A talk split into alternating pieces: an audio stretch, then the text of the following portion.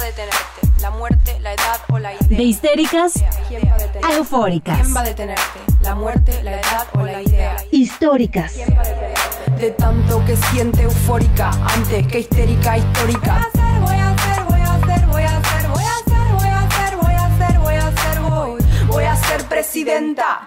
Bienvenidas a un episodio más de Históricas, a nuestro cuarto episodio de esta segunda temporada. Nos da mucho gusto que estén otra vez aquí con nosotras y que estemos acompañándolas en cualquier cosa que estén haciendo ahí desde sus casitas. Muchas gracias por escucharnos y pues bienvenidas. Así es, otro episodio aquí de Históricas y les vamos a dar nuestras redes para que se pongan en contacto con nosotras, ya saben, en Twitter, arroba históricas-pod y también nos pueden escribir al correo en históricas.podcast arroba y bueno, nuestra histórica tiene mucho que ver con redes porque la conocimos a partir justamente de las redes sociales y es una mujer que está súper activa y es Alicia Delicia. Y hoy volvemos a tener una invitada súper especial que seguramente van a saber enseguida quién es. Es Melissa Nava Guzmán, que es la misma gran mujer que tuvimos en el, en el episodio pasado. Y pues la decidimos traer en este episodio porque originalmente ella iba a estar eh, nada más en este. Ya les contamos en el episodio pasado que decidimos dividirlo porque ella nos enseña a cómo autogestionar el placer y la propia información acerca de nuestro cuerpo. La verdad es que en las conversaciones que hemos tenido con ella hemos aprendido demasiado y dijimos, no hay nadie mejor que Mel para eh, hablar de estos temas, así que estamos muy contentas de que nos acompañes una vez más, Mel. Muchas gracias por invitarme y aquí estoy ya saben que soy material dispuesto para ustedes cuantas veces quiera. Y ustedes no saben, pero ya hay una importante cantidad de episodios que queremos sumar con él. Entonces esperemos que sí, que sí sea así, que la tengamos muchas veces aquí en Históricas.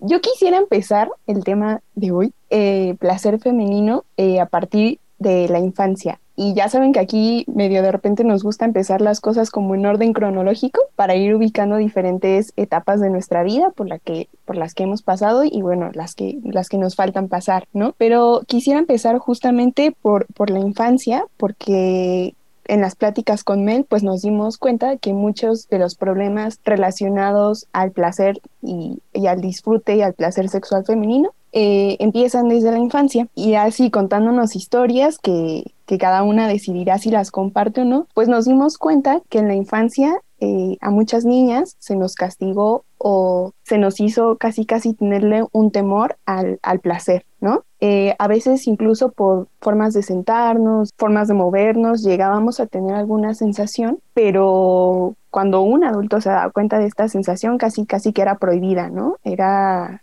rechazada y era algo que, que, te negaban a hacer con tu cuerpo. Entonces, eh, bueno, desde, desde esa edad, pues empezamos a tener como estos problemas con nuestra relación con el placer, ¿no? Y porque más grande sigues teniendo casi casi esos temores que te encarnaron en la infancia. Pero bueno, también está Kimmel para contarnos un poquito como de, de esa problemática que empieza desde niñas.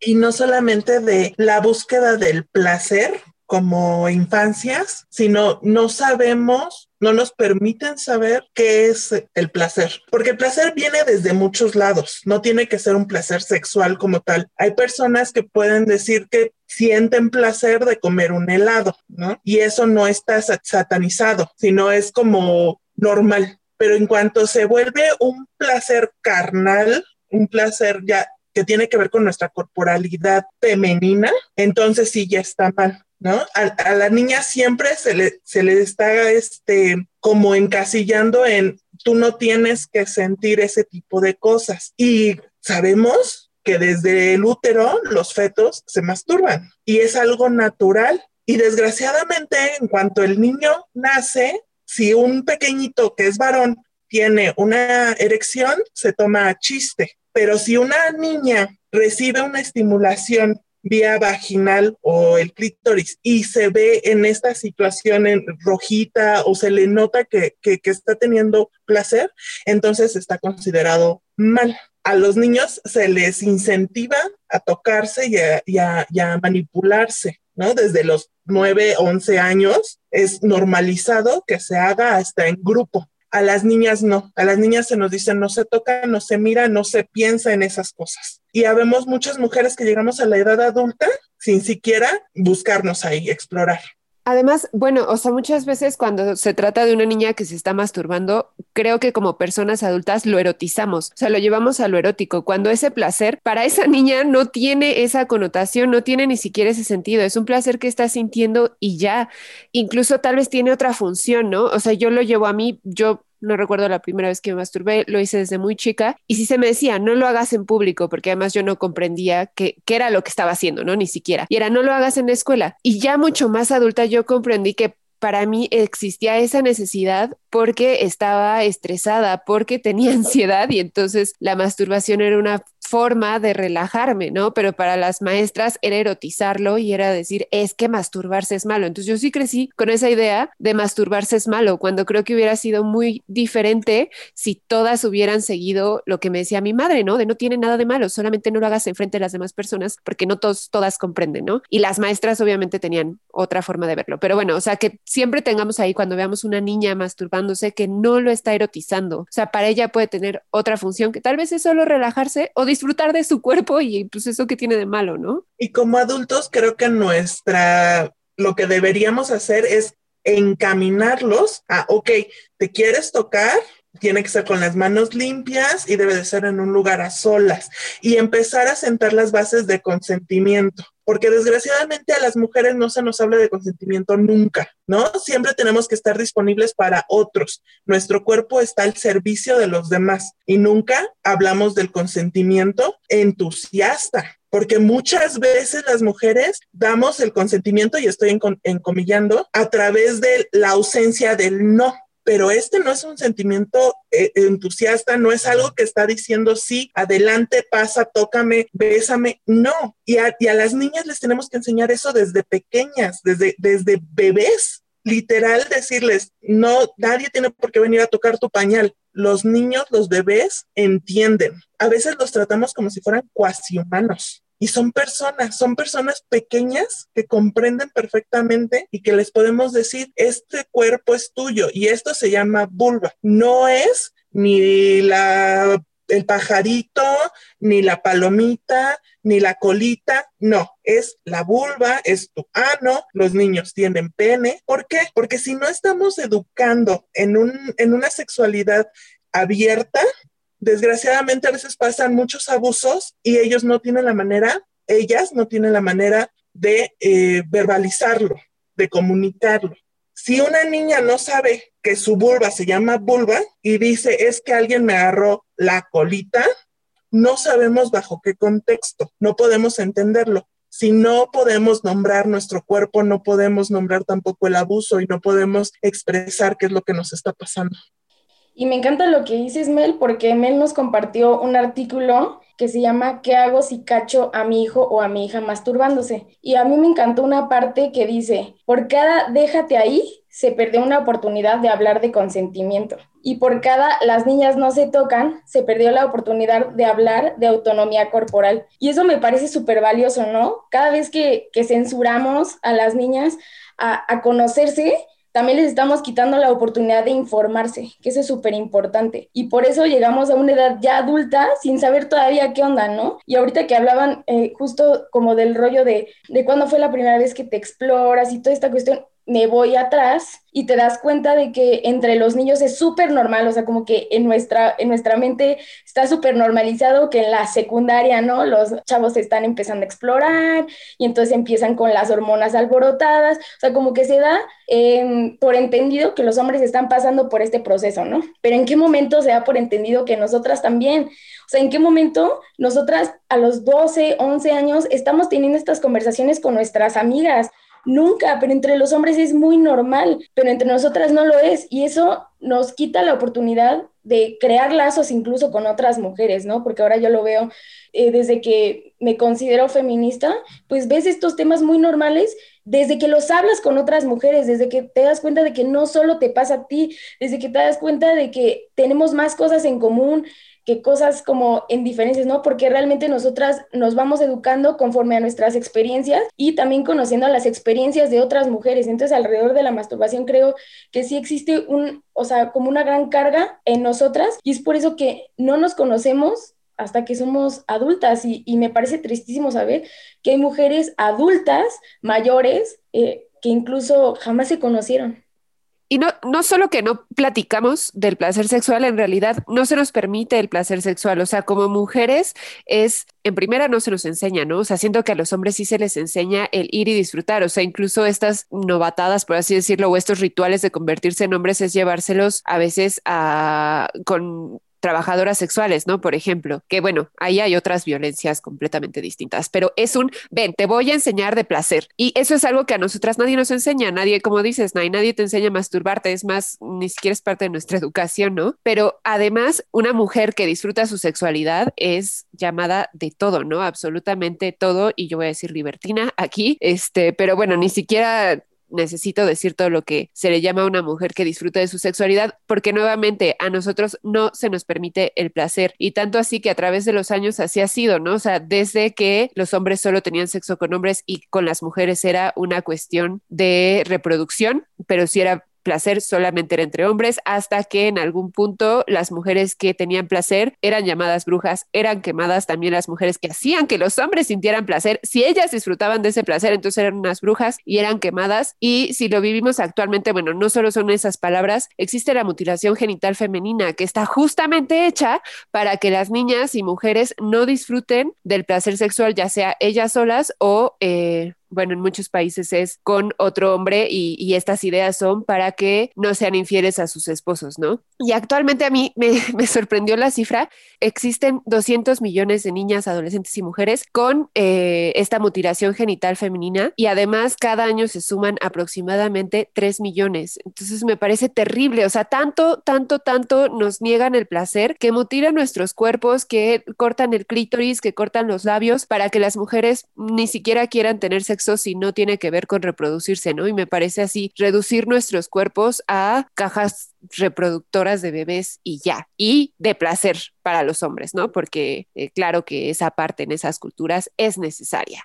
Y justo como lo dice Greta, creo que todas podemos estar de acuerdo de que la educación sexual está centrada en darle placer al hombre. O sea, la mujer no importa y la mujer queda relegada a tú vas, tu única función alrededor de, de tener relaciones es, pues, reproducirte. Y tan es así que cuando alguna de nosotras se llega a embarazar, lo primero que te dicen es, ¿para qué abres las patas? ¿No?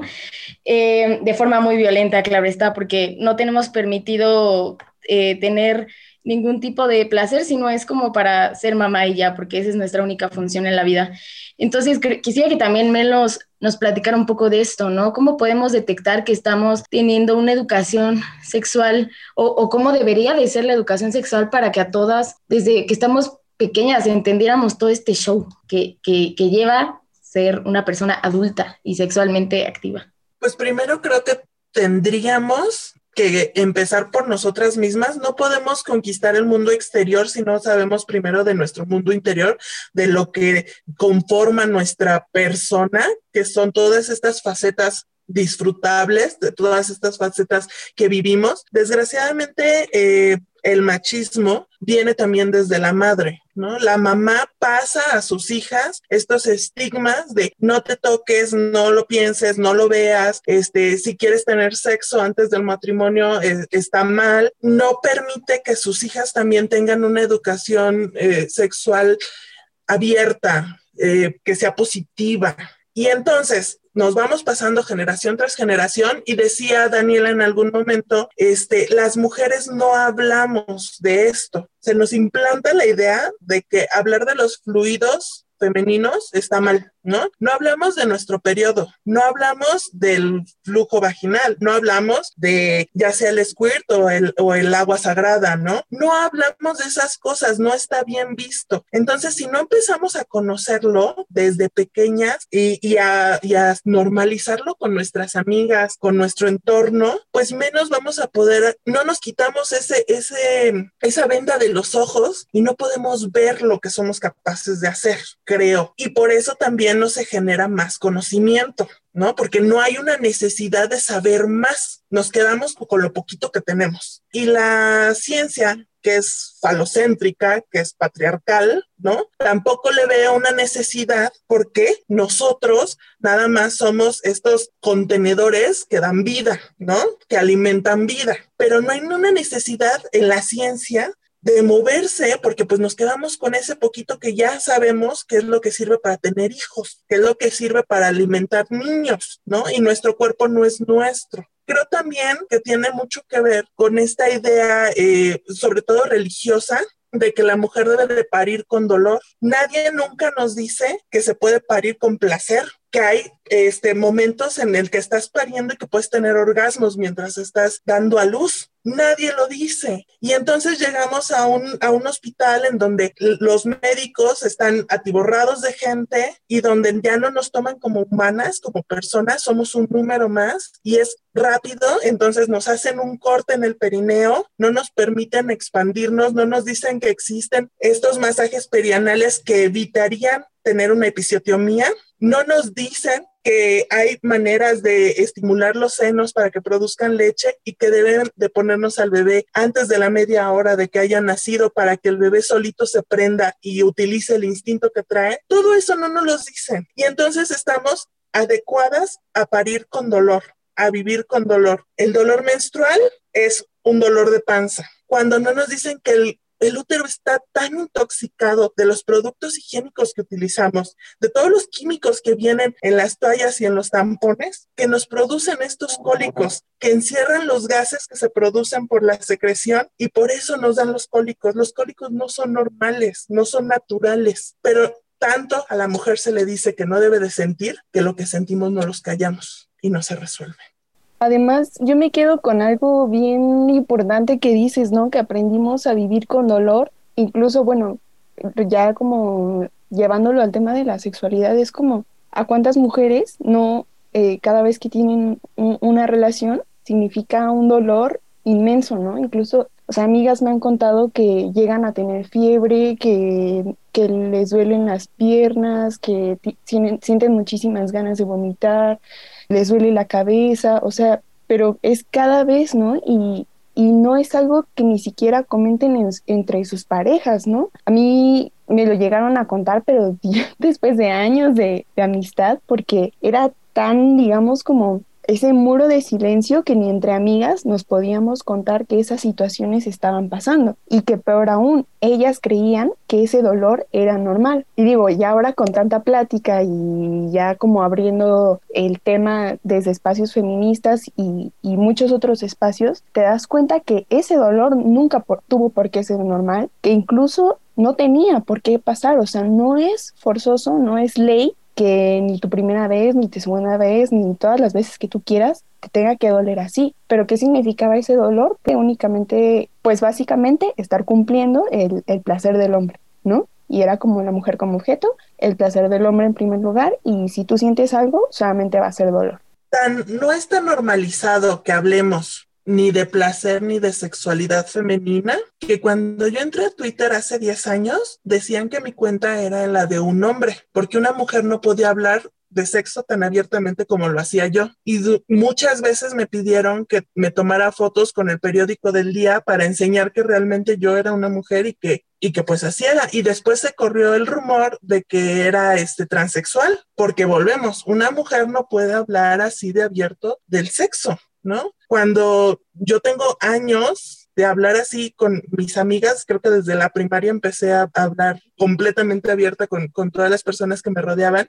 y sí me trajo muchos problemas, o sea, yo empecé a ir al psicólogo desde los siete años porque la gente a mi alrededor lo tomaba como que pues estaba mal, cuando yo lo único que quería era entender el mundo, entender mi cuerpo, entender las relaciones, ¿no? Entender a las personas. Creo que conforme las generaciones van avanzando, se normaliza más saber y hablar y eso me emociona muchísimo. Me emociona pensar que estamos dejando un mundo en donde hay redes de mujeres que se escuchan, que se comparten conocimiento, que hablan abiertamente de lo que necesitan y de los de sus miedos y de sus y de sus lagunas de conocimiento. Eso me encanta y de nuestros placeres, ¿no? Porque eso es, o sea, bien decíamos, no es algo que hablábamos con las amigas y creo que no sé si es algo que da la edad o es algo que nos ha dado el feminismo o es algo que da todo en conjunto, lo empiezas a platicar, o sea, porque esto que decía Dani, de cuántas no empezamos una vida sexual activa sin siquiera disfrutarlo, ¿no? O sea, yo les platicaba que incluso en algún momento llegué a pensar que era como que era una mentira, que el sexo no se disfrutaba y que las mujeres de verdad era como, bueno, pues todas nos callamos porque, porque es algo que quieren los hombres y, y es un secreto que todas guardamos, ¿no? O sea, ya más tarde comprendí que no era así, pero dentro de mi desesperación de es que no entiendo qué le ven de disfrutable al sexo, o sea, era eso, porque, porque nos educan sexualmente, ya sea la educación formal o cultural, a que el sexo es para que los hombres disfruten, ¿no? A que muchas veces el sexo solamente es penetración, a que el sexo es falocéntrico. Y yo creo que basta de eso, ¿no? Porque eso es quitarle atención a nuestros cuerpos y a lo que nosotras queremos. Y no somos cuerpos inertes, o sea, no somos cuerpos en los que los hombres pueden llegar, sentir placer e irse. Creo que eso es algo que, que nos ha dejado a nosotras el feminismo. En nosotras tenemos derecho a placer y tenemos derecho a exigir ese placer. Hay un video que hace muchos años, o bueno, no hace muchos, pero hace unos años circulaba en redes de una chica que iba en la calle preguntándole a la gente sobre su última relación sexual y demás. Y cuando les preguntaba cuándo terminó esta relación sexual, todos los hombres contestaban, pues cuando yo terminé, cuando yo me vine, cuando yo, como sea que lo dijeran, ¿no? Y les preguntaban, y tu pareja, o sea, estas relaciones heterosexuales, claramente,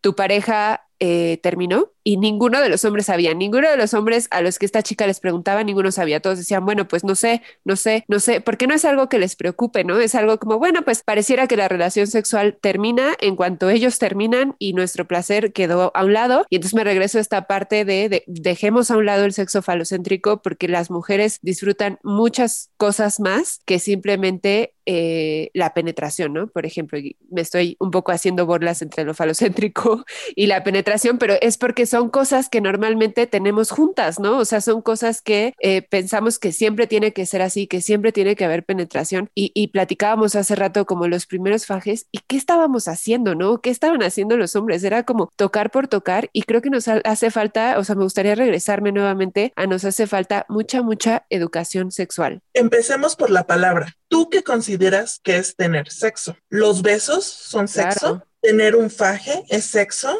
Que te hagan sexo oral, bueno, ahí ya va implícita la palabra, pero creo que, que, es últimamente, ¿no? Este es considerado sexo, porque muchas personas no consideran que tienen sexo hasta que no haya una penetración pene-vagina. Tanto así que muchas eh, jovencitas, para mantener esta, eh, esta virginidad que se les exige por la sociedad, están teniendo sexo anal para evitar tener una penetración vaginal y llegar al matrimonio, ajá, o con la persona elegida y decirle me me guardé para ti. Pero entonces hay estas relaciones que como no son consideradas sexo, son sin cuidado, no se utilizan métodos de protección. Y entonces muchas jovencitas tienen el problema de BPH y no tienen idea porque se permiten que sean penetradas ¿no? sin una barrera de protección.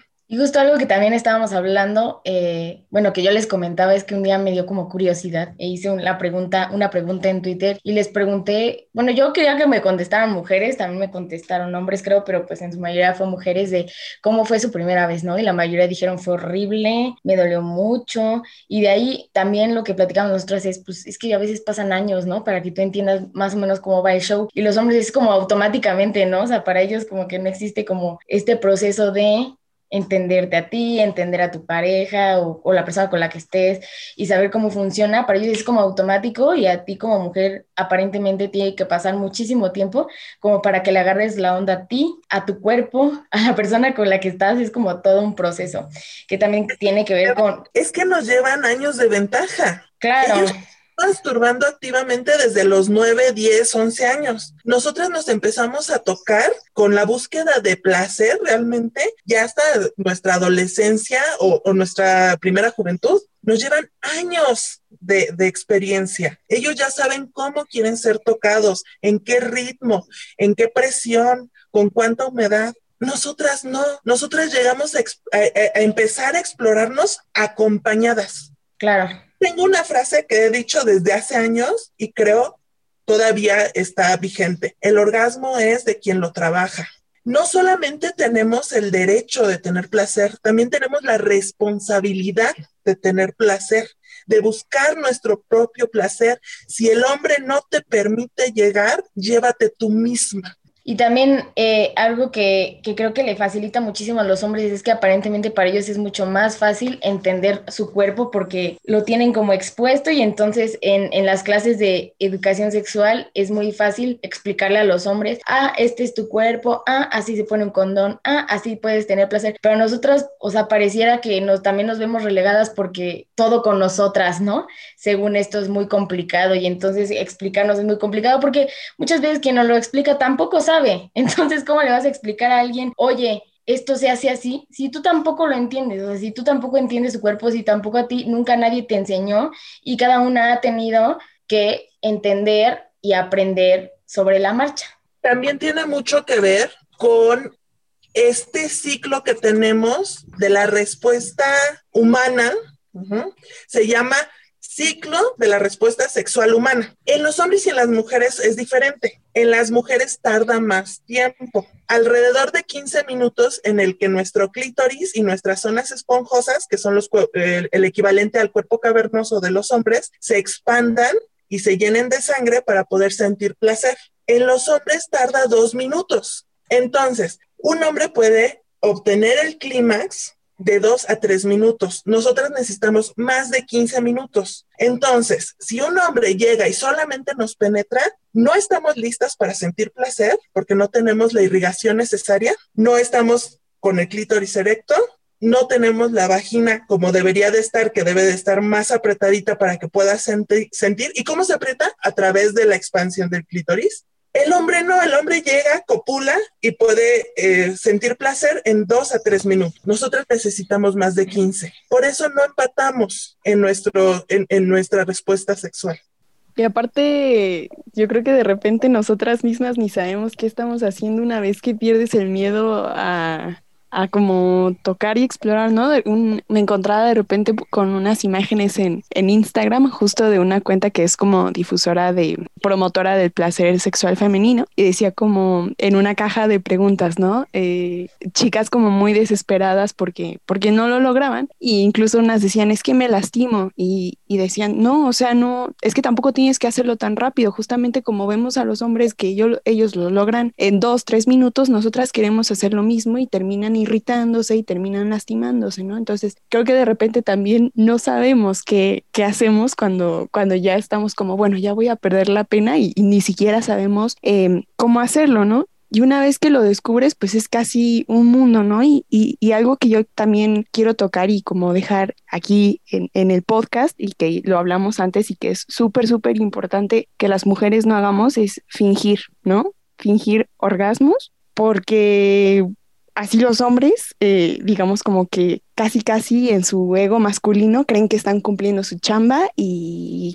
casi sin hacer nada, sin preocuparse, sin, sin estar interesados por su pareja, ¿no? Y, Pero deja, deja a un lado a los hombres, Dani, por ti. No fijas por ti, porque como en toda la naturaleza, lo que no se ocupa se pierde. Si dejas de utilizar los caminos de placer, en tu cerebro se cierran esos caminos neuronales y dejas de tener orgasmos. Entonces tienes que enseñarle a tu cerebro cómo llegar al orgasmo, cómo conectar esas neuronas de placer que te llevan al éxtasis. Si tú te la pasas fingiendo el orgasmo, va a haber un momento en que anatómicamente, fisiológicamente no puedas responder al placer.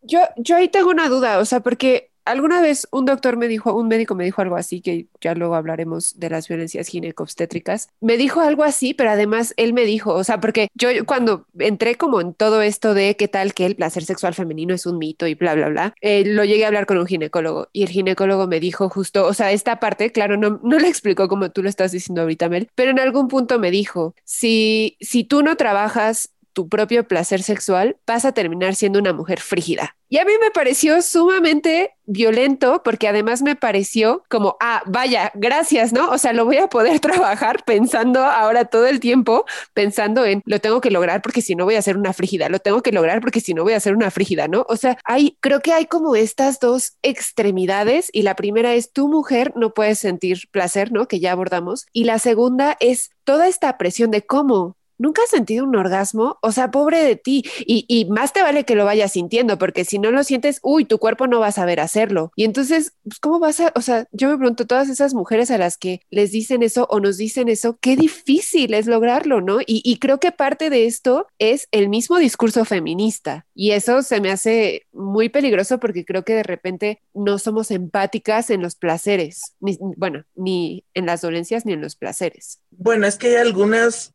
algunas partes del feminismo que se la pasan fiscalizando todo, ¿no? Fiscalizan corporalidades, fiscalizan placer, este, fiscalizan las relaciones de las otras personas, pero dejando a un lado todo esto y dejando a un lado la misoginia de los médicos de si no lo haces te vas a hacer frígida. En realidad el orgasmo no debería de ser la meta. La meta debería de ser tener placer con tu cuerpo. No importa que recibas de ese placer, que yo les aseguro que va a ser autoconocimiento. No te pongas como meta llegar al orgasmo. Ponte como meta conocerte. Dejemos de ser orgasmocéntricas. Sí, claro, pero por supuesto, porque además tener el orgasmo en esta meta, en este horizonte, uno te llena de prejuicios y de técnicas que tienes que seguir como si fuera una receta de cocina cuando no somos una receta de cocina, somos una persona diferente, con cuerpo diferente a todas las demás. Dos, si te estás poniendo un orgasmo a la meta y no llegas, ese pesar y ese, ese resentimiento con tu cuerpo por no haber llegado te va a pesar la siguiente vez que te quieras tocar. Dejemos de juzgar nuestro cuerpo y sus respuestas. Es conocernos sin, sin, un, sin un juicio mediante, en medio de todo esto, sin un juicio del saber si está bien o si está mal. Hay personas que no tienen orgasmos. Está bien, mientras sientan placer y estén cómodas con ellas mismas. Sí, creo que, que, de repente eso es bien importante, ¿no? También aclararlo porque hasta en la misma información que entre feministas difundimos, de repente como que nos centramos en una sola cosa y no vemos todas las posibilidades que hay. Y hablando como de posibilidades, yo quisiera que Mel eh, nos contara un poquito también como desde su experiencia, eh, qué onda, qué pasó en la cuarentena, qué hay ahí con el boom eh, de los juguetes, ¿no? De los juguetes sexuales, porque también me queda claro que son una forma de exploración y me parece como justo un recurso importante en esto que tú decías, ¿no? Que es más importante conocer el cuerpo, explorarte y, y un recurso, digamos, para llegar a ese autoconocimiento corporal, pues pueden ser esto, ¿no? Y, y a mí me llama la atención este tema porque justo ahora como en la cuarentena, eh, de repente me encontraba con reseñas y reseñas en mi timeline y yo decía, ¿qué onda? O sea, como que cada vez también más mujeres los mostraban públicamente los que eran de ellas y decían como, ay, ahora me voy a comprar este para hacerles reseña. Y le tomaban fotos y se subían como hasta selfies, ¿no? Con los juguetes que ellas tenían y yo decía, ¿qué onda? Esto no pasaba hace un año, o sea, ni siquiera como poquito antes de la pandemia no pasaba, ¿no? Y, y ahora como que lo vi así muy notorio y, y pues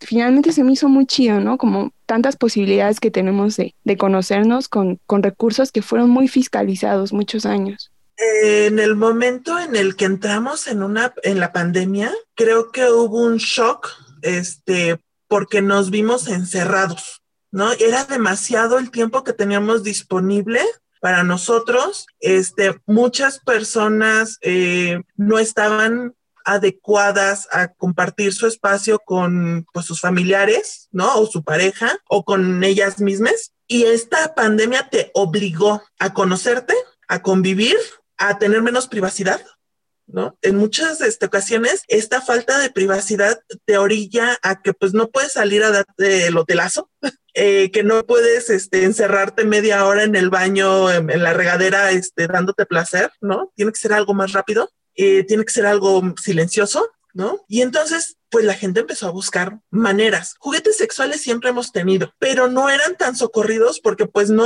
había tanta gente con esta necesidad de, híjole, no estoy viendo a mi pareja durante seis meses, ¿no? Y, y, y necesito, tengo la necesidad o quiero hacerle una videollamada y enseñarle, ¿no? Y entonces necesito un juguete a lo mejor ya no, estos objetos de casa ya no son lo suficiente porque hay muchos juguetes sexuales, entre comillas, que los haces de tus objetos cotidianos. Pero sí, definitivamente las marcas apostaron por este tiempo invertirle a, a, la búsqueda de, de crear esta necesidad y esta demanda, ¿no? De, de, juguetes y pues ahí está. Y también algo que había dicho este Mel, que también me pareció importante en un momento que hablábamos de, de los juguetes, era que también no lo viéramos como de, ay, pues tú que estás soltera, ten, o sea, como que como no estás con nadie, pues aquí ten tu, o sea, pues tampoco hay que verlo así, ¿no? O sea, si, si tú lo quieres usar porque estás soltera y porque así lo quieres, está perfecto, si lo quieres usar con tu pareja, está perfecto, o sea, como que también no, no poner al juguete como el, como no tienes pareja, pues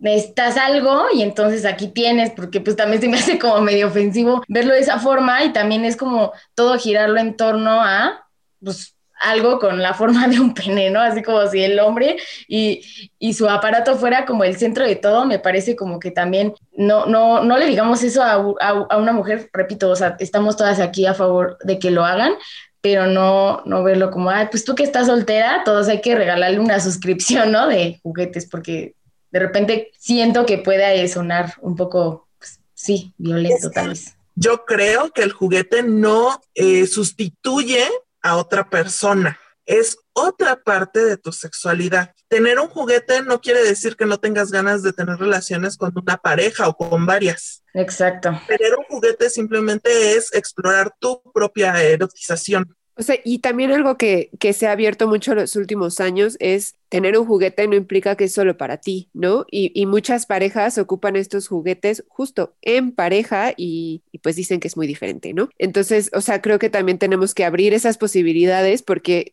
si seguimos creyendo como, ah, sustituye, pues entonces nunca experimentas otros tipos de placeres, ¿no? Yo creo, o sea, porque entonces o es el juguete o es tu novio o esposo o pareja o, o lo que sea, ¿no? Y, y, no creo que tenga que ser así, pero oye, Mel, pues ya que estamos en esto y para cerrar y para abrir el placer como a más personas o, a más opciones tal vez, eh, pues qué tipo de juguetes recomendarías? O sea, porque muchas personas no sabemos absolutamente nada de juguetes sexuales, ¿no? Por ejemplo, yo, yo me declaro completamente...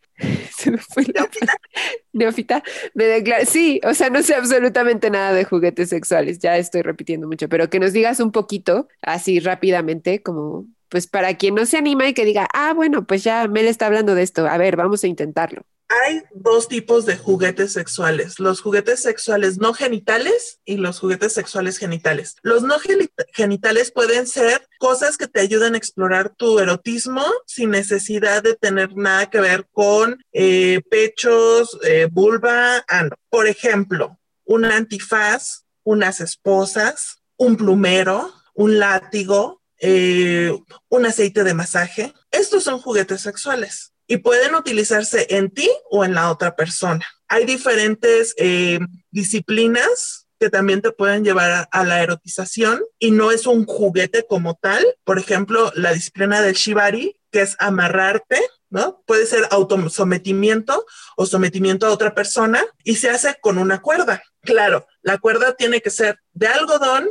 o de este yute. Si es de otro material, hay que tener mucho cuidado con los amarres porque puedes lastimarte o lastimar a la otra persona. Y si es de otro material que no sea yute o algodón, se llama bondage. Este tipo de juegos ayudan a abrir tu horizonte del erotismo, ¿no? A, sensibilizarte, a poder eh, percibir otras sensaciones que no tengan que ver con tus genitales. Y luego tenemos entonces los juguetes genitales, que pueden ser vaginales y anales, y también hay juguetes este, para los pezones, como las pinzas o los succionadores de pezones.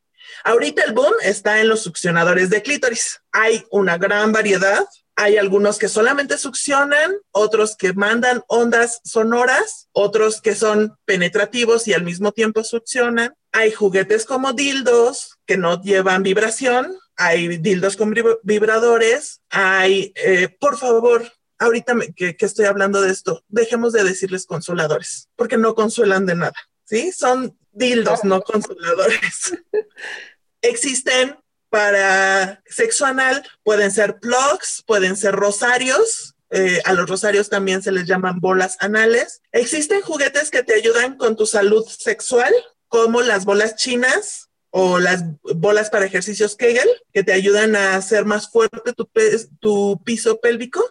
Muchísimas cosas que puedes utilizar y que puedes explorar. Hay juguetes que se conectan al celular, a tu computadora, a la laptop y con lo que puedes hacer videollamadas o y puedes darle el control a alguna otra persona que tú quieras a través de tu cuenta y esa persona te puede estar estimulando desde cualquier parte del mundo a través de su gadget existen esos mismos vibradores que se pueden este, parear con tu lista de Spotify y que te lleven al éxtasis, al ritmo de tu canción favorita, que te levanten a la hora que tú quieres con la alarma, te lo pones desde la noche anterior y, en la mañana despiertas con un orgasmo. Entonces, el límite es nuestra, nuestras ganas de aventarnos. Y yo tengo un juguete que es como mi consentido, y creo que todos deberíamos o podríamos empezar con ese, hombres y mujeres. Se llama Shibari Mini Wand. Es una varita que venden en casi todas las tiendas, pero lo más asequible es Amazon te llegan un par de días, no cuesta más de 500 pesos, es este recargable vía USB y la verdad es que con ese juguete puedes empezar a explorarte porque es superficial de vibraciones, tiene muchísimos patrones de vibración y este intensidades y también puede utilizarse penetrativo. Entonces, creo que con ese juguete puedes empezar eh, a explorarte perfectamente. Les recomiendo que se exploren con varias cosas. Privacidad, manos limpias, uñas cortas, lubricante a la mano y déjense llevar por las sensaciones de su cuerpo, empiecen como si fuera una marea, unas olas suaves y de repente empiezan a volverse más intensas hasta que se vuelve el mar, picado. Y algo, o sea, algo ahorita me cayó el 20, ¿no? Con, esto que dices, o sea, con estas recomendaciones, siempre creemos que eh, se ocupan las manos y no necesariamente o sea, muchas mujeres eh, logramos hacerlo sin, sin necesidad de usar las manos. Entonces también, pues hay muchas, muchas opciones y pueden también buscar en internet para no alargar más este podcast. Y ahora sí, ya finalizar. Pues ahí está. Yo espero que las que hayan escuchado este podcast lo hagan con libreta y pluma en mano para tener anotadísimo todo lo que nos acaba de recomendar Mel y ahí estar comparando a ver cuál es este el juguete que más les convence y con el que quieren probar o incluso sin juguete, ¿no? Y todas las demás opciones que, que nos dio Mel. Y pues ya para cerrar, yo quiero agradecer a Mel que otra vez haya estado aquí con nosotras y sobre todo, desde Históricas, queremos hacer un llamado al placer. De las formas que ustedes quieran llegar a él, el disfrute que ustedes quieran tener de su cuerpo, pero creo que ya es momento de despojarnos de muchos tabú que ya lo hicimos con muchas cosas, pero esto me parece fundamental, ¿no? Abrirnos a, este, a estos temas, eh, platicarlos con las mujeres que, que, nos rodean, porque al final de cuentas forman parte de una educación sexual integral. Y bueno, no podemos terminar este episodio sin dar paso a, una histórica que de verdad nos emocionó muchísimo tenerla en este episodio, de la que ansiábamos muchísimo contarles. Por ahí algunas integrantes ya eh, la conocían, para mí fue completamente nueva y pues Nai nos va a contar un poquito de ella y esperemos que sigan también su trabajo de, nuestra histórica de esta semana. La verdad estoy muy contenta de venirles a hablar de Alicia Delicia. Eh, número uno, porque me encanta que también traigamos a históricas que siguen vivas, porque podemos seguir aprendiendo de ellas y, claramente a Alicia hay muchísimo que aprenderle. Eh, tuvimos la oportunidad como de acercarnos a ella y de que nos contara y la verdad yo en lo personal eh, me volví su fan y de su trabajo y de ella como mujer y como persona. Así que lo, que me parece importante de todo lo que nos contó eh, de cómo empezar a hablar de ella es cómo se acercó a este tema, ¿no? Que para nosotras como mujeres es tabú y, que muchas veces no nos acercamos de la mejor manera o punto, ¿no? Nos acercamos. Eh, ella fue una niña digamos que la información llegó a sus manos, ¿no? Ella cuenta que sus papás compraron una enciclopedia de sexualidad y, y, sus, sus, padres la dejaron escondida. Y ella a los 10 años la encontró y le dio como mucho interés, como mucha curiosidad, porque ella sabía que la sexualidad era un tema de adultos. Entonces, siempre en este tipo de temas que no son, digamos, considerados para niños, entre comillas, eh, está esta frase de, pues cuando seas más grande vas a saber de qué habla, ¿no? O cuando seas más grande lo vas a entender. Pero justo ella esta frase le decía, pues bueno, si cuando sea más grande voy a saber de qué trata, pues ¿por qué no saberlo desde ahora, ¿no? Entonces ella fue así como con esa información a la mano, comenzó a leer y empezó a buscarle como sentido a todo lo que estaba leyendo y conoció temas como la masturbación y se dio cuenta justo porque lo leyó en una enciclopedia, algo más médico, más formal, se dio cuenta que era la masturbación algo muy positivo, ¿no? Entonces, eso creo que le ayudó muchísimo, ¿no? A ella como niña leer esta información sin ningún tipo de carga moral y, y, leerlo, digamos, desde, desde la ciencia, por así decirlo, ¿no? los beneficios de la masturbación y de lo positivo que es. Entonces, ella se acercó a estos temas eh, como sin ningún problema, ¿no? Como sin ningún intermediario que le dijera, eso está mal. Así que ella empezó a incorporar la masturbación como parte de su vida y ella cuenta que es la forma en la que ella se encontraba con, consigo misma, ¿no? Ella, para ella era muy positivo y claramente por, por el acercamiento ella lo hizo sin ningún tipo de tabú. Lo compartió con sus amigas y claramente para sus amigas era como todo lo contrario porque ellas sí tenían como toda esta carga moral de que era malo, de que estaba mal, de que no lo tenía que decir, de que no lo tenía que hacer, obviamente. Pero pues ella decía, es que esta enciclopedia Mm, valida que lo que yo estoy haciendo es algo positivo, ¿no? Y que no tiene absolutamente nada de malo. Entonces, pues ella lo veía como algo bueno y era como su confort de, de todos los días. Después ella como que cuenta que para ella era como, como un shock darse cuenta de que sus amigas tenían una vida sexual activa sin antes haberse conocido ellas mismas, ¿no? Entonces, al haber tenido esta información, pues a la hora de tener relaciones, y, y, de masturbarse ella lo hizo como sin ningún tipo de prejuicios y eh, claramente por, por, la información que ella traía tomaba como muchas cosas en cuenta antes de tener relaciones, etcétera. Ella, eh, les cuento que ella creció en Guadalajara en un ambiente católico tenía como un discurso con el que ella se sintió muy bien alrededor del placer y más, más grande ella empezó a ser como, como acompañante de sus amigas, a hacerse pruebas de embarazo, a ir a abortos, porque sus amigas recurrían a ella porque aunque tenían los medios económicos para ir a clínicas, a consultas a doctores, ellas preferían acercarse a Alicia porque ella lo hacía como desde el amor, sin juzgarlas y sobre todo como amiga lo que más hacía era como informarlas, ¿no? Ya que ella ya tenía como toda la información eh, que, sus amigas no, pues sus amigas preferían acercarse a ella. Entonces también sus amigas, ella cuenta que se sentían muy identificadas, pues por la edad, ¿no? No es lo mismo que te hable de, de sexualidad una persona que podría ser tu papá, tu abuelo, tu mamá o tu abuela, a una mujer que es de tu edad. Entonces ella empezó a tomar capacitación en el Consejo Estatal de SIDA de Jalisco, en un curso que se llama Me quiero, me cuido y me conozco. Y algo que me llamó muchísimo la atención eh, es que ella me contaba que, que al principio de este taller que hablaba de sexualidad, se hablaba también de comunicación y autoestima, ¿no? Primero que nada. Y me parece muy importante que estos dos temas se hablen como base para hablar de la sexualidad. Ella así empezó a dar pláticas de, educación sexual, este, porque para ella el darse placer siempre era muy importante, porque ella dice que la masturbación tiene muchos beneficios y muy pocos riesgos. Eh, quiso estudiar medicina, pero no entró por diversas razones y decidió entrar a psicología. Y ella decía en psicología como como que tenemos que hablar de sexualidad como parte del bienestar, ¿no? De las personas, pero pues encontró con, se topó con pared porque había muchísimos maestros muy misóginos, muy machistas, que hablan de la sexualidad como del año del caldo, y ella decía, es que no, o sea, cómo las personas que nos están enseñando están dando información tan desactualizada, tan fuera de lugar. Entonces, así fue como ella empezó como a darse cuenta de que ella también podía dar estos talleres y ella también podía dar pláticas, pero darlas como de otra forma completamente, ¿no? Ella decidió como salirse de, del rollo académico y más bien dar las pláticas como desde el amor, desde la empatía, em, empezando a crear lazos con otras mujeres y hacerlo como desde ahí para que las mujeres también se, se abrieran, ¿no? A dar eh, estos temas. Y así es como ella, pues básicamente lleva más o menos 13 años hablando de educación sexual.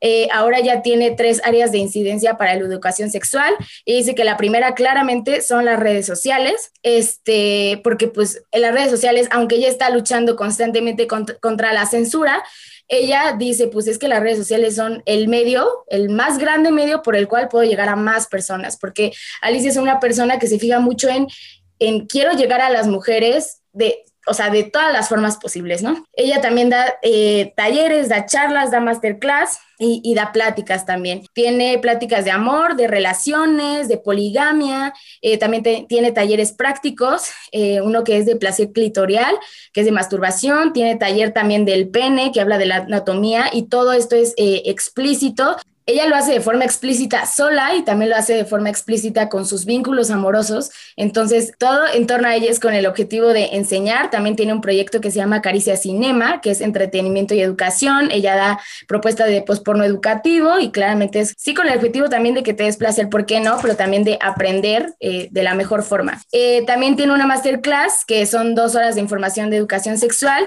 Claramente tiene un costo porque recordemos que todo trabajo tiene que ser remunerado, porque, pero algo que, creo que hay que aprenderle mucho a Alicia es que ella tiene becas a la mitad y tiene becas completas, eh, porque para ella no debe haber limitante alrededor de la, de la educación sexual de, de las mujeres y entre más, más mujeres pueda llegar, es mejor y, da estas becas precisamente para que el factor económico no sea un impedimento para que dejemos de conocernos.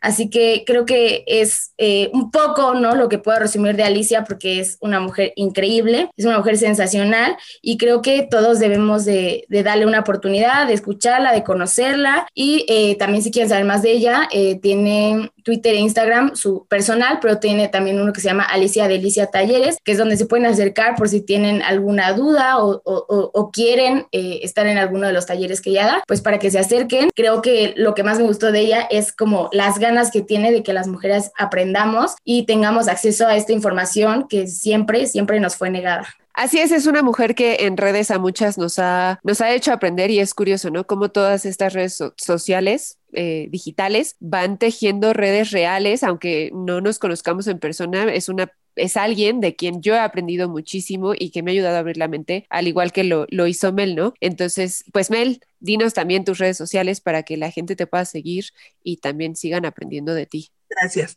En Twitter soy arroba abeja con miel y en Instagram soy la.cochinada. Y también conozco a Alicia, ella sí la conozco en persona, es una mujer increíble que está con este proyecto de posporno, porque sí, en verdad, eh, llevo un par de años creyendo que el porno educa, educa para bien y educa para mal.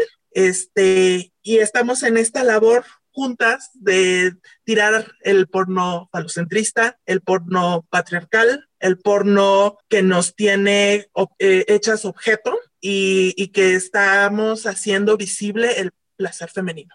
Y bueno, Esperamos que les haya gustado mucho este episodio, tanto como a nosotras, como también espero que lo haya disfrutado nuestra invitada. Y como nos gusta muchísimo tener invitadas en este podcast y como ya lo habíamos dicho, históricas lo hacemos todas, las invitamos a escuchar nuestro próximo episodio que es sobre Body Positive, en el cual también tendremos una invitada de lujo que viene de otro podcast, entonces es colega, compañera de, de este oficio de, del podcast.